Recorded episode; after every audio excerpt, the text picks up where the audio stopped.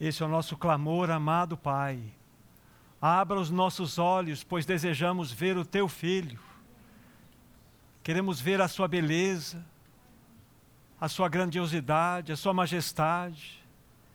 Isto só será possível, ó bondoso Pai, se o teu Espírito Santo fazer isso em nosso meio nessa manhã.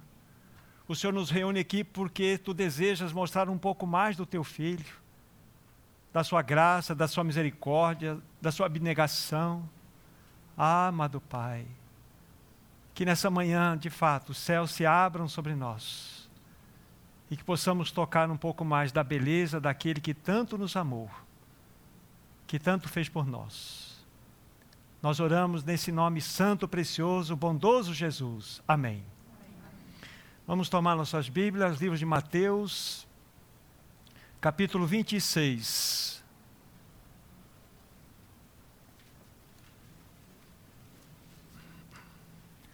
E aqui vamos fazer a leitura a partir do versículo 36, indo até o 46. A palavra de Deus assim diz. Em seguida foi Jesus com eles a um lugar chamado Getsemane e disse a seus discípulos: Assentai-vos aqui enquanto eu vou ali orar.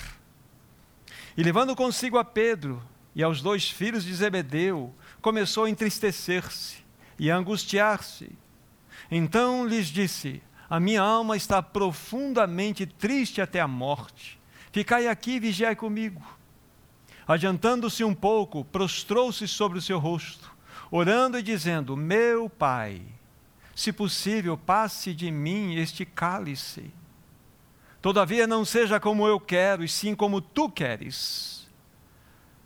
E voltando para os discípulos, achou-os dormindo e disse a Pedro: Então, nenhuma hora pudestes vós vigiar comigo? Vigiai e orai para que não entreis em tentação. O espírito, na verdade, está pronto, mas a carne é fraca. Tornando a retirar-se, orou de novo, dizendo: Meu pai, se não é possível passar de mim este cálice, sem que eu o beba, faça-se a tua vontade. E voltando, achou-os outra vez dormindo, porque os seus olhos estavam pesados. Deixando-os novamente, foi orar pela terceira vez, repetindo as mesmas palavras. Então voltou para os discípulos e lhes disse: Ainda dormis e repousais? Eis que é chegada a hora, o filho do homem está sendo entregue nas mãos de pecadores. Levantai-vos, vamos, eis que o traidor se aproxima. Amados irmãos, o Senhor por muitas vezes ele esteve nesse Monte das Oliveiras para ter a comunhão com seu bendito Pai. Nós temos várias passagens que nos mostram isto. Eu entendo que este lugar especial, Monte das Oliveiras, se constituiu como o lugar secreto do nosso amado Senhor. Aquele momento onde ele e seu Pai desfrutavam de uma tão grandiosa e preciosa comunhão era coração para coração.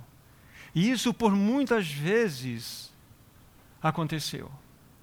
Mas neste momento, descrito pela leitura que nós acabamos de fazer, foi totalmente diferente de todos os outros encontros que o Senhor teve com o seu Pai. O que eu posso dizer é que neste momento ele está rasgando o seu coração. E como nós percebemos aqui na leitura que acabamos de fazer, todo o seu ser estava esmagado. As suas próprias palavras nos disseram com clareza isto. A minha alma está profundamente triste até a morte. Quem pode medir quem pode avaliar a dor da alma desse nosso amado Senhor? Quem pode? Quem de nós pode trazer uma explicação adequada sobre esse momento do nosso amado Senhor? Preciso dizer algumas coisas referentes aqui ao Monte das Oliveiras. Se nós estamos nesse monte, em um lugar estratégico, ao, ao leste desse monte, olhando à nossa frente, nós teremos então, olhando para a cidade velha de Jerusalém, a visão do templo. Trazendo a imagem mais próxima, nós temos os muros que cercavam Jerusalém e a porta dourada, a principal porta de entrada que dava acesso diretamente ao templo. Aí, trazendo a lente para mais perto, nós temos o Vale de Cedron. Se nós olhássemos dessa posição para trás, nós teríamos na base desse, desse monte, que na realidade é uma cadeia de três pequenas montanhas, nós teríamos ali a cidade de Betânia. E no sopé desse monte, ali, esse é o ponto que eu gostaria de dizer para vocês, bem na base desse monte, havia um jardim chamado Getsemane, bem na base. E ali havia muitas oliveiras, porque o que era ali? Ali era um lugar de prensagem, de prensa, de extração do azeite daquelas oliveiras. E esta prensa ela possuía três grandes pedras que serviam para quê? De peso para que, quando estivesse fazendo a extração do azeite das azeitonas, então aquelas pedras serviriam de peso para o esmagamento das azeitonas.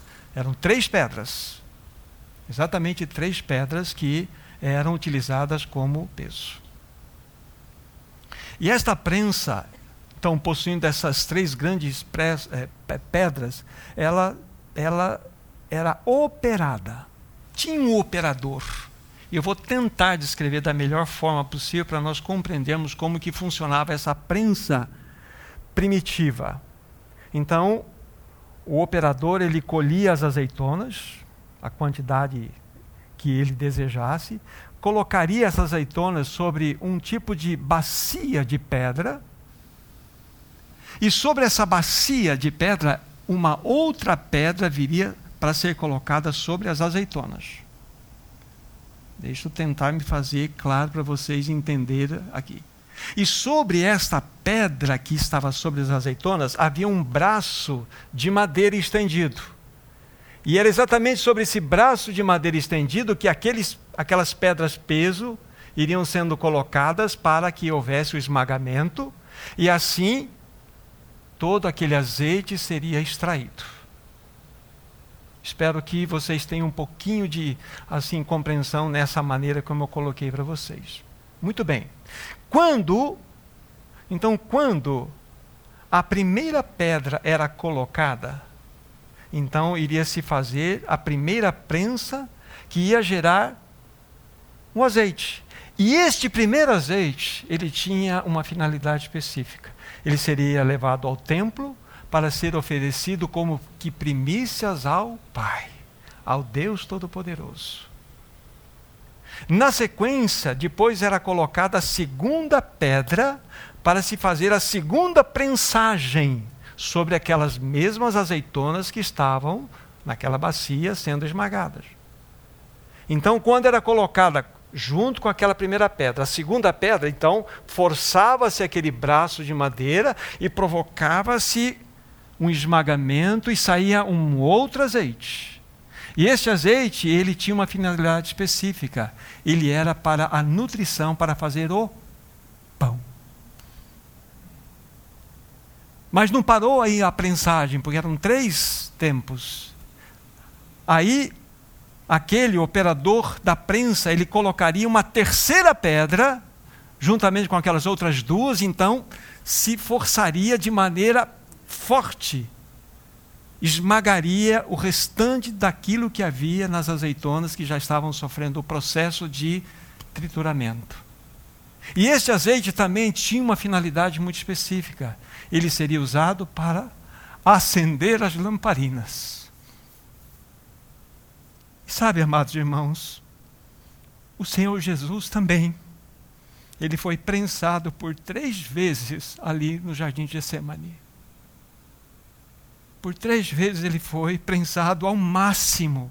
Ele foi esmagado ali. Veja como a palavra de Deus é perfeita.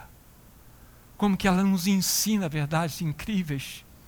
Mas o que mais chama a atenção do meu coração é que seu próprio pai era o operador da prensa. Deus, o Pai, espremeu o seu filho ao máximo para que dele se obtivesse o mais puro azeite celestial. Isso aconteceu aqui no jardim de Getsemane. Nós sabemos que, conforme a leitura feita, o Senhor Jesus orou por três vezes ali. Por três vezes, e nós já destacamos que antes mesmo dele orar diretamente ao seu Pai, ele chegou naquele ambiente, ele chegou. A Bíblia fala, ele começou a entristecer-se, e aquilo que há pouco recitei da palavra, ele disse: A minha alma está profundamente triste até a morte antes mesmo dele orar. Agora pergunta: o que afligia o coração do nosso amado Senhor? O que trazia tanta angústia para a sua alma? O que? É o que nós vamos ver logo mais. O que será que machucava tanto o Senhor? Olhemos o versículo 39, por favor, novamente. Então ele começa dentro desse processo aquele tempo de oração com seu pai. São três orações. Adiantando-se um pouco, observe o que está escrito na sequência: prostrou-se sobre o seu rosto e orando e dizendo: Meu pai, se possível, passe de mim este cálice. Todavia, não seja como eu quero, e sim como tu queres. Mas aqui nós precisamos então buscar compreender o que este cálice significava para o coração de Jesus, porque é exatamente aqui que está o que mostrava, trazia aquela angústia no coração do nosso amado Jesus. Ele está pedindo, se possível, passe de mim esse cálice. Eu vou explicar o significado real da palavra cálice no seu sentido aqui, e depois vamos falar da palavra prostrar-se. Cálice aqui, se você encontrar na Bíblia assim, eu fazer uma pesquisa mais acurada, você vai encontrar expressões do tipo cálice da bênção, cálice da salvação, mas você vai entrar, encontrar um outro tipo de expressão que é cálice da ira de Deus. O cálice da ira de Deus. E é exatamente, exatamente, é deste cálice que o Senhor Jesus se referia, com certeza. Este cálice fala da ira de Deus que cairia sobre o nosso amado Senhor quando ele estivesse pendurado lá na cruz. E sabe por quê? Sabe por quê, Cleide, Reginaldo? Porque ele estaria tomando todos os seus pecados sobre o seu corpo. E por esta razão, e de todos nós, Deus derramaria o cálice da ira sobre o seu filho por essa razão. Então, o cálice aqui é exatamente a ira de Deus que recairia sobre ele. Ele estava vivenciando esse momento com profunda angústia na sua alma. Então, entendemos o significado da palavra cálice: é a ira de Deus que recairia sobre ele quando ele estivesse na cruz, porque ele estaria carregando sobre seu santo corpo os nossos pecados. Mas olhando o versículo 39, então é o primeiro movimento dele, né, quando ele adianta-se um pouco, e a Bíblia fala, prostrou-se. Por que não ajoelhou-se? Por que prostrou-se? Porque na realidade o prostrar-se aqui tem um significado muito profundo. Significa, meu Pai, antes de eu dizer qualquer palavra para ti, eu estou completamente rendido à tua vontade. Isto significa prostrar-se. Sem abrir os lábios ainda. Ele falou assim: Eu já me apresento a ti completamente, submisso à tua plena vontade. Esse é o significado. Ele prostrou-se, mas ele vai e faz uma oração: Meu Pai, se possível, se possível, passa ou passe de mim esse cálice, todavia não seja como eu quero, e sim como tu queres. Aqui o Senhor Jesus está mostrando a sua completa e absoluta submissão ao seu Pai. Aqui está, então, dentro daquela prensa, a primeira pedra que o pai havia colocado sobre o braço daquela madeira que estaria esmagando as azeitonas dentro da figura aqui colocado. Então, o primeiro esmagamento trouxe como resultado o quê? Aquela prensa, aquela, aquele, aquela realidade que saiu exprimida do Senhor Jesus, foi consagrada como que primícias ao próprio Pai, a Ele.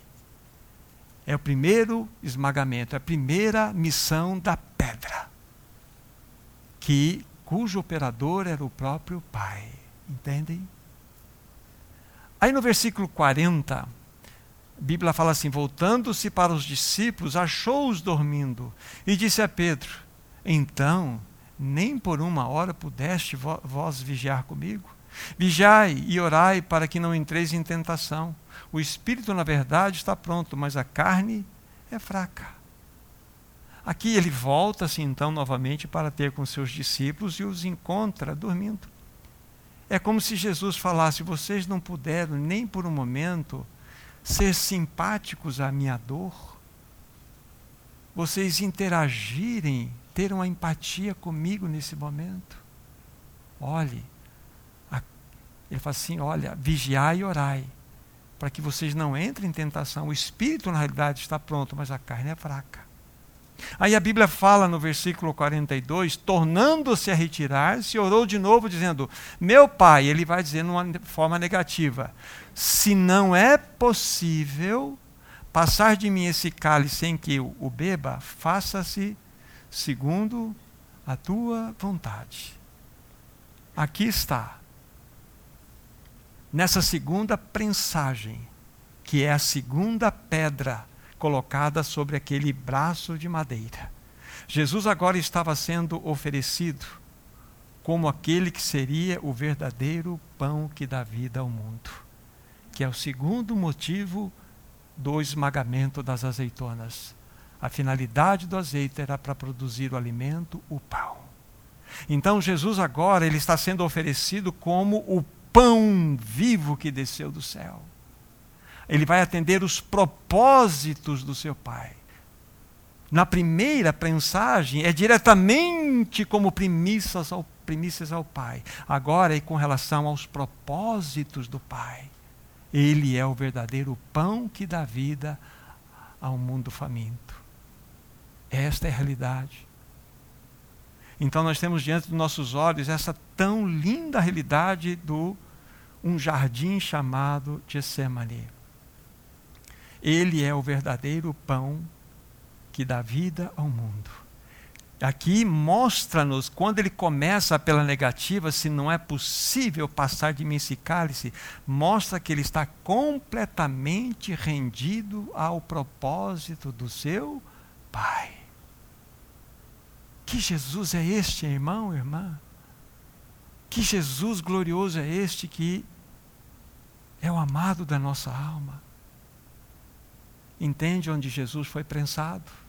Está sendo prensado aqui. E o óleo está sendo tirado de maneira tão forte.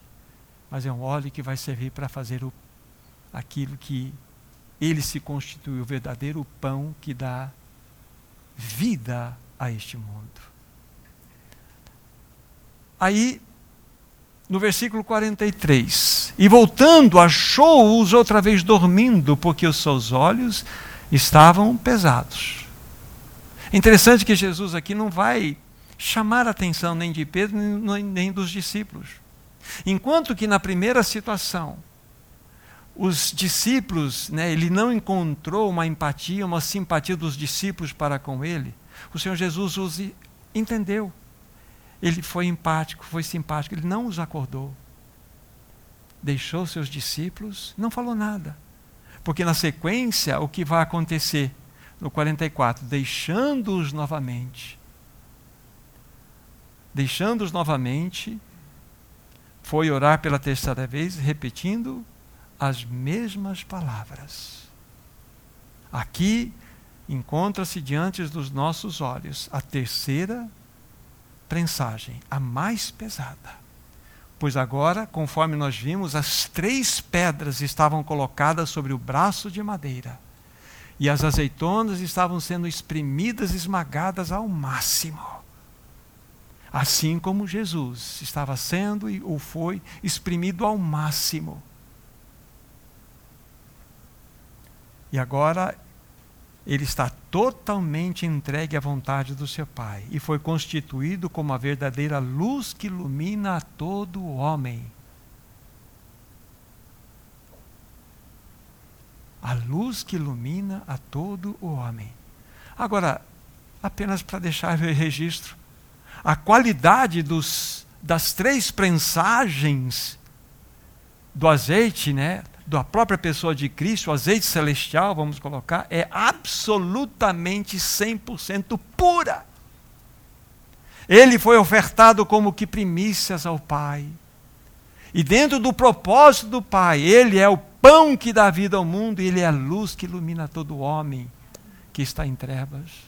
Que Jesus é este, irmão, irmã? Que Jesus glorioso. Como ele é maravilhoso. Em todo esse processo, a gente tem que destacar algo aqui. Em todo esse processo, lembre-se, o cálice era exatamente aquela realidade que o Senhor Jesus enfrentaria na cruz, porque a ira de Deus recairia sobre ele por causa dos meus, dos nossos pecados. E o pai estava então aqui em plena comunhão com o filho, e o filho em plena comunhão com o pai, em todo esse processo, por mais doloroso que ele pudesse ser. Mas, mas chegaria o momento em que esta comunhão seria interrompida. Essa comunhão, que era uma comunhão de cunho eterno, não mais existiria em que momento foi interrompida essa comunhão? Vocês se lembram? Da hora sexta à hora nona houve trevas sobre toda a terra. E por volta da hora nona clamou Jesus: Deus meu, Deus meu, por que me desamparaste? Aqui houve a interrupção da comunhão que era uma comunhão de nível eterno. Olha o que, que Jesus fez. Que Jesus maravilhoso é este significa o quê? Que todo cálice da ira de Deus foi derramado sobre o nosso amado Jesus. Por quê? Porque ele carregava sobre ele mesmo, sobre si, os nossos imundos, sujos pecados, a nossa imundícia, a nossa iniquidade, a nossa mentira, a nossa malignidade, a nossa imoralidade tudo colocado sobre ele. Absolutamente sobre ele. E porque foi colocado sobre ele, então, Deus o Pai julgou o teu e o meu pecado nele. Ele não julgou em você, Esdras. Ele julgou no Senhor Jesus. Que Senhor é este? Deus julgou o nosso pecado em seu Filho Santo. É por isso então que a comunhão foi interrompida. Aqui o braço da espremedura foi forte. Aqui gerou a profunda agonia naquele que é o amado da nossa alma. Agora, por que ele enfrentou tudo isso, meu irmão, minha irmã? Porque ele escolheu esse caminho, porque ele suportou esse cálice da ira por amor a você, Sueli. Por amor a você, Léo, Márcia. Por amor. Porque ele preferiu enfrentar todas estas realidades, essa, esse esmagamento, esse abandono. Ele escolheu isto a ficar sem vocês. Ele queria. Desejou no seu coração uma comunhão íntima. Que Senhor é esse, amado irmão, amada irmã? O seu próprio amor levou a essa atitude tão maravilhosa. Mas para irmos para a conclusão, a gente tem que levantar as mãos e bendizer esse Senhor, porque esta história não acaba num túmulo. Não acaba simplesmente num gesto de tão grande amor, graça e misericórdia, de abnegação feita pelo Senhor a nosso favor. Essa história não acaba aí, porque vocês se lembram? No primeiro dia da semana, algumas mulheres foram lá no sepulcro para levar alguns perfumes para colocar sobre o corpo de Jesus, mas chegaram lá, o sepulcro estava aberto, não havia mais ninguém sepultado. Porque vocês buscam entre os mortos aquele que vive, ele não está mais aqui, ressuscitou. Então, este é o teu Senhor, este é o teu amado Jesus que escolheu a passar pela prensa, ser esmagado, mas ele não suportaria viver sem você.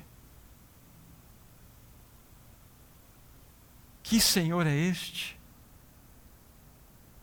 Verdadeiramente ele foi ofertado como que primícias ao Pai. E de modo verdadeiro também, ele atendeu o propósito do Pai para ser o pão que sacia a fome do mundo, ser a luz que ilumina a todo aquele que está em trevas. Este é o teu Senhor.